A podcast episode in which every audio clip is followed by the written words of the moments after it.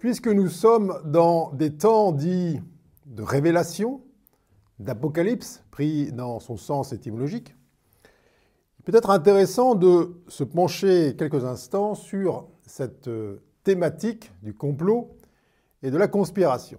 Mon intention n'est pas ici de valider ou d'invalider certaines de ces théories, mais plutôt d'envisager d'autres pistes, d'autres voies que celles de l'indignation, de la dénonciation ou de la désignation de présumés coupables. Alors bien sûr, le concept de complot ne date pas d'hier. Par exemple, au XIVe siècle, deux épidémies, l'une de lèpre et l'autre de peste noire, ont fait naître la rumeur que la maladie avait été délibérément propagée par une petite partie de la population clairement identifiée. Nous vivons cependant une époque assez différente du Moyen Âge, avec euh, notamment la circulation permanente d'informations très discordantes en provenance d'une multitude de canaux de diffusion. Il y a des voix officielles, des médias de masse, des médias alternatifs, des influenceurs, des porte-paroles, des lanceurs d'alerte, des bruits de couloir, des sources dites sûres mais qui préfèrent garder l'anonymat, des enquêteurs indépendants, des informateurs, des experts de tous bords et bien sûr, à chaque instant, on est destinataire d'opinions aussi diverses qu'il y a de personnes pour en émettre. Alors, de ce flot d'informations émerge de temps à autre une théorie qui est celle du complot.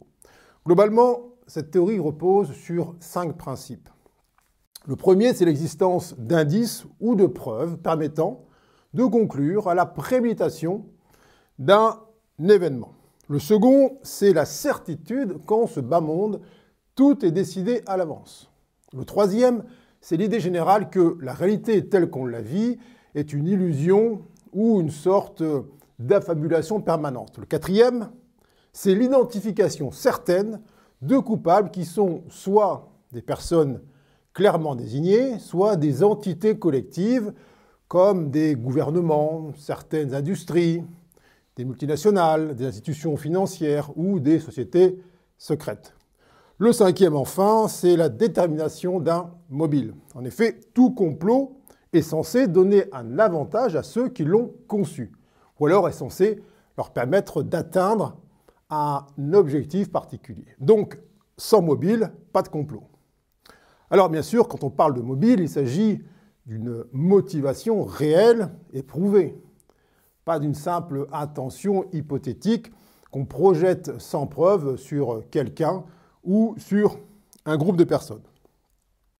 En résumé, le concept de complot repose sur le fait qu'il existerait de petits groupes de gens puissants qui se coordonneraient en secret pour planifier et mettre en œuvre des actions illégales ou immorales affectant le cours des événements, ceci dans le but de renforcer leur position ou d'asseoir leur domination. Alors, est-ce que cette intention spécifique peut parfois exister dans l'esprit humain? Est-ce que parfois des personnes qui s'associent, qui ont des intérêts communs, usent de subterfuges à leur unique profit au détriment des autres en ne montrant aucun état d'âme? Oui, bien sûr, il serait stupide de le nier. L'histoire humaine est truffée d'une infinitude de manœuvres, de coups d'État, de coups tordus, de conquêtes de territoire, de conquêtes de parts de marché, de crises orchestrées, d'ententes secrètes, de nominations de complaisance, etc., qui, d'un point de vue factuel, sont apparentés à des complots ou des conspirations. Ainsi, dire qu'il n'y a jamais aucun complot dans rien est tout aussi excessif et biaisé que voir des complots dans tous les grands mouvements de ce monde. Il est par ailleurs à remarquer que euh, tous les présumés puissants de ce monde peuvent, à leur tour, un jour ou l'autre, s'appuyer sur ce même concept de complot pour expliquer ou justifier ce qui leur arrive. Une mise en examen, une défaite aux élections, une destitution brutale, une faillite, une perte de pouvoir ou de prestige, et ainsi de suite. Alors, ceci rappelle simplement une loi universelle qui est celle de l'équilibre. Ce qui a été obtenu par un moyen détourné sera perdu par un moyen détourné. Et ce qui a été obtenu par un moyen détourné ne peut être conservé que par un moyen détourné. Beaucoup de personnes sont prêtes à reconnaître que l'esprit humain, dans sa globalité, est rarement vierge de toute intention malfaisante ou attitude égoïste.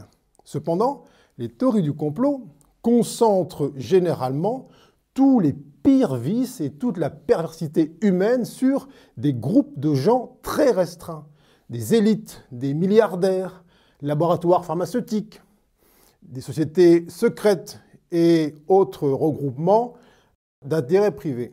Mais qu'en est-il donc des millions et des millions de personnes qui, d'une manière ou d'une autre, de près ou de loin, eh bien, valident, supportent, cautionnent ou consolident ces groupes, ou même travaillent pour eux? Je ne suis pas en train de dire que les gens composant ces groupes plus ou moins obscurs sont des philanthropes, loin de là, mais que c'est assez commode de les désigner comme les seuls auteurs des principaux fléaux de notre civilisation. Chercher à expliquer tous les problèmes du monde par la théorie du complot, eh bien, empêche de mesurer la responsabilité de l'humanité dans ce qui advient. Ce faisant, c'est comme si on privait le collectif humain de son pouvoir de changement, puisqu'il n'aurait apparemment pas d'autre choix que celui de subir les volontés d'une toute petite minorité surpuissante. D'abord, il s'agit peut-être de démonter les fantasmes relatifs à une sorte d'invulnérabilité de cette élite politico-industrielle. Croire en cette présumée invulnérabilité, c'est la rendre réelle. D'autre part, il faut le rappeler, ces gens ne sont après tout que des êtres humains qui exploitent à leur profit les grandes failles psychologiques d'une large partie de la population. Par exemple, quand un très grand nombre de personnes demandent à l'industrie pharmaceutique, à travers la fabrication de substances chimiques, de les soulager de leur mal de vivre ou de leur vague à l'âme, eh bien cette population lui donne un pouvoir considérable. Et quand massivement on adhère à l'idée que consommer davantage rend plus heureux ou plus libre, il va de soi qu'on offre un espace immense pour le développement de pratiques certes cyniques et opportunistes, mais qui répondent indéniablement à une demande ou une croyance. En d'autres termes, pour qu'un petit groupe de personnes puisse agir en secret au détriment d'une population entière, il est nécessaire que cette même population joue 1. le jeu de l'ignorance, 2. celui du compromis et 3 celui de la remise de son pouvoir à autrui. S'il manque une de ces trois conditions, le complot est impossible. J'observe que beaucoup de personnes aiment se réfugier derrière de sempiternels constats de faiblesse. On nous cache des choses, on nous manipule, on nous prend pour des idiots, on nous ment, et ainsi de suite. Alors, ce n'est pas forcément faux, mais tout ça n'est rendu possible que si au commencement, le désir de vérité et d'honnêteté vis-à-vis de certains puissants ou dirigeants est assez réduit et que si, par ailleurs, on accepte plus ou moins consciemment de jouer le rôle du manipulé, de l'idiot de service ou de celui à qui on raconte des fables ou qu'on amadoue par de belles promesses. Par exemple, quel personnage politique aurait aujourd'hui une chance d'être élu s'il annonçait pendant sa campagne présidentielle Écoutez, chers électeurs, ce monde est très incertain. Je ne sais absolument pas ce que l'avenir nous réserve. Je ne peux rien vous promettre. Il va se passer tout un tas d'événements face auxquels je vais sûrement me sentir démuni, fragile et perdu, mais je mettrai toute mon énergie à occuper ce poste que je vais peu à peu découvrir une fois que je l'aurai obtenu. Est-ce que ce candidat, qu'on pourrait qualifier d'honnête, humble et lucide, emporterait le suffrage? Tout porte à penser qu'il ne passerait même pas l'étape de la sélection initiale. Beaucoup lui reprocheraient sûrement son amateurisme, son ignorance ou son incompétence, voire les trois à la fois. Alors bien sûr qu'il y a une certaine culture du mensonge en politique, au moins par omission. Mais encore une fois, qui a vraiment envie d'entendre cette dramatique réalité plutôt que d'être séduit ou charmé par un beau discours de campagne bien construit et déclamé avec force et conviction Alors ensuite, on reproche aux dirigeants de ne pas suivre le programme qu'ils avaient annoncé ou de ne pas tenir leurs promesses. Mais comment le pourraient-ils C'est un jeu de dupes. Un programme politique est constitué principalement de solutions potentielles à des problèmes ou des difficultés qui sont apparus dans le passé. Dès lors que le quotidien fait survenir de nouvelles choses à régler, totalement imprévues par définition, le joli programme de campagne devient forcément obsolète et inapplicable. Et quant aux promesses, de toute manière, elles n'engageaient que celles de ceux qui y croyaient. Quels sont d'ailleurs les êtres humains qui tirent pour eux-mêmes des plans sur cinq ans et s'y tiennent parfaitement? Qui n'a jamais pris de bonnes résolutions avant de les abandonner au bout de quelques semaines Alors, évidemment, avec son rythme effréné et ses tracas fréquents, ce monde peut apparaître très complexe, voire oppressant. S'incarner sur Terre, je vous le concède, n'est pas une masse affaire. Il faut y survivre, y trouver sa place sans perdre son âme. Les sollicitations sont à la fois permanentes et contradictoires. Ce qui est recommandé le lundi devient parfois interdit le mardi, et inversement. Les incertitudes sur le futur paraissent empêcher toute projection viable, et ce qui semblait certain et solide est fréquemment balayé par des événements imprévisibles. À tout cela s'ajoute la stimulation quasi permanente de certaines parties du cerveau dans le but, par exemple, de pousser à la consommation ou bien de passer des heures à faire défiler un fil d'actualité sur un écran de téléphone portable. Bref, l'esprit humain est globalement occupé à tout un tas de choses qui semblent souvent retarder son accession à une existence durablement sereine libre et paisible. Alors on peut se poser cette euh, première question. Est-ce que cette tension existentielle est le fait d'une petite poignée de puissants machiavéliques et avides, tapis dans l'ombre, qui tireraient les ficelles du monde au détriment de milliards et de milliards de victimes impuissantes? À chacun de s'interroger à tête reposée. Mais quelle que soit la réponse qui vient, elle amène à une seconde question qui me paraît infiniment plus pertinente. En quoi chaque être humain participe-t-il à sa manière au maintien du système dans lequel il évolue? On peut se concevoir acteur d'un système ou victime d'un système. Le terme acteur ne veut pas dire forcément qu'on y joue un rôle de premier plan. Ça peut être aussi de la figuration ou une sorte de consentement implicite. Je ne suis donc pas du tout en train de dire qu'il y a un petit groupe de puissants qui opèrent en coulisses et contrôle tout ce qui se passe, ni non plus qu'il y a un groupe unique qui détermine la manière dont les événements surviennent. En revanche, et c'est peut-être là toute la subtilité, le système qui est pointé en général par les théories du complot fonctionne effectivement comme s'il y avait un unique point de contrôle centralisé. Ça veut dire que certaines de ces théories sont à la fois justifiées et erronées en même temps. Justifiées parce que l'impression, effectivement, qu'on peut avoir parfois, est que les grands médias, les institutions financières, les organisations politiques et les multinationales, eh bien, semblent tous en quelque sorte pilotés par une puissance unique. Mais ces théories ou hypothèses, de par leur côté souvent très réducteur, partisan, inexact et simplificateur, sont en fait erronées. Je passe bien sûr sur les théories inventées de toutes pièces qui servent souvent à justifier des contre-performances, comme un, petit enfant qui explique systématiquement ses mauvaises notes par le fait que le prof ne l'aime pas, ou comme une équipe de foot qui accuse l'arbitre de lui avoir volé le match.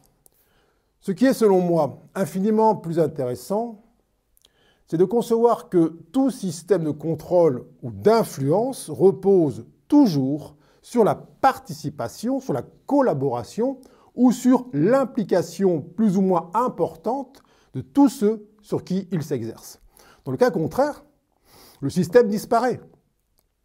Aucun système, aussi déviant, aussi involutif ou aussi pervers soit-il, ne peut se développer à grande échelle sans l'accord, même inconscient, d'un très grand nombre de personnes. L'histoire humaine est là mille fois pour nous le rappeler. Un roi, par exemple, a besoin de sujets pour demeurer sur son trône. Sans ces sujets, il n'existe plus en tant que roi. Si les sujets ne font que se plaindre des pouvoirs et de la toute-puissance du roi, ils vont peut-être finir par le faire partir, mais un autre monarque prendra sa place le lendemain, sous une autre appellation, et en s'adaptant finement aux revendications qui ont été exprimées. Dans un autre registre, une multinationale n'existe que par ses très nombreux actionnaires et par les gens qui achètent en masse ses produits. Ce n'est pas un seul dirigeant ou un simple conseil d'administration qui décide en vérité de la destinée ou du cap d'une entreprise implantée dans des dizaines et des dizaines de pays. Ce sont les millions de consommateurs qui la portent, qui la soutiennent, qui la font avancer et grossir. C'est pourquoi concentrer toute son indignation ou sa colère en direction des seuls dirigeants est à la fois stérile et illusoire. A-t-on déjà mis un terme à un trafic de drogue en neutralisant le chef du cartel Bien sûr que non, puisqu'il continue à y avoir un nombre considérable de consommateurs qui réclament le produit et qui, ce faisant, vont en quelque sorte eh bien, créer un nouveau chef de cartel. Encore une fois, je ne suis pas là pour euh, porter un avis moral ou éthique sur le système qu'on évoque ici. Le bon sens commun s'en charge. Je souligne simplement le fait que dénoncer tel puissant ou pointer du doigt tel système présumé occulte ne l'a jamais fait véritablement disparaître. Sans prise en compte globale du fonctionnement des forces qui régissent ce monde, de ce qui est attendu de notre humanité à l'échelle universelle et surtout sans prise en compte de la responsabilité individuelle et collective, on peut toujours s'évertuer à dénoncer ceci ou cela. Ça ne fait que, au mieux, remplacer une tête par une autre ou forcer un système mortifère à se perfectionner encore plus ou à se dissimuler davantage. En outre, aucun système humain, surtout s'il fonctionne depuis des siècles, ne peut s'élever en un claquement de doigts. Un changement de de paradigme exige en amont de penser différemment, de se concevoir différemment, de partager différemment, d'interagir différemment. Et certainement d'envisager des voies de résolution qui enfin s'élèvent au-dessus d'une perpétuelle désignation de lointains coupables. En somme, si l'on veut trouver une sorte d'utilité au concept de complot ou de conspiration qui fleurissent ponctuellement dans le paysage médiatique, ce serait certainement d'y percevoir non pas un appel à l'indignation ou à la révolte, mais bien plus une invitation à retrouver en urgence son discernement, sa clarté de vision et surtout la conscience de son propre pouvoir créateur, tant dans le maintien du monde existant que dans l'émergence d'une nouvelle civilisation.